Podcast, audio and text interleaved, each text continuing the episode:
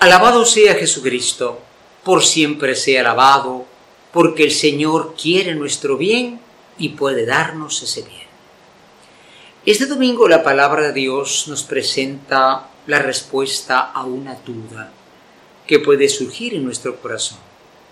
Dios quiere que yo esté bien. ¿Se interesa Dios por la situación que yo vivo? Ya el domingo pasado hablamos de Job, que sufría tremendamente y fue sacado por Dios de ese sufrimiento. No dudemos nunca de la buena voluntad de Dios, porque si Él fuera nuestro jefe, nuestro director, nuestro patrono, podríamos dudar, pero es nuestro Padre, y como Padre quiere el bien de sus hijos. Hoy se presenta un caso de una enfermedad terrible llamada la lepra. Lepra quiere decir escama. La piel se seca, el vacilo de Janssen, y la persona va muriendo, pero aún está viva. Por eso se pensaba que era efecto de un pecado, porque Dios es Dios de vivos y no de muertos. En fin, una enfermedad tremenda que no tenía ninguna curación, el leproso era proscrito, era alejado de la comunidad.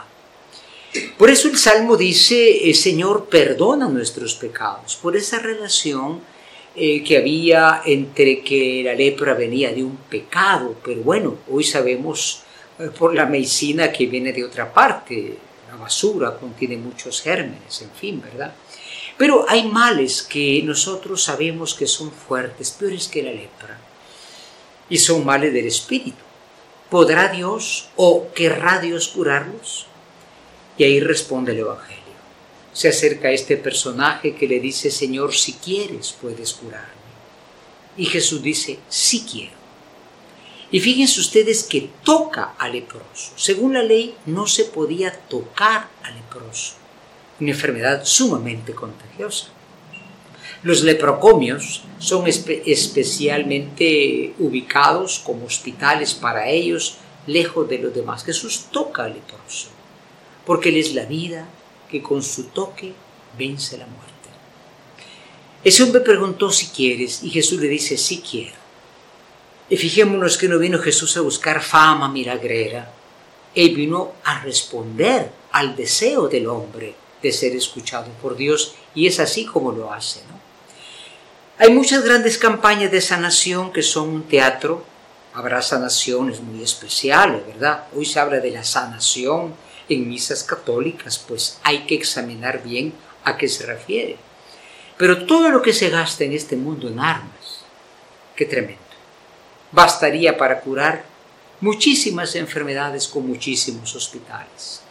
Hoy es 11 de febrero, Virgen de Lourdes, el Papa nos ha mandado un mensaje muy importante. Dice que el hombre no está bien que esté solo.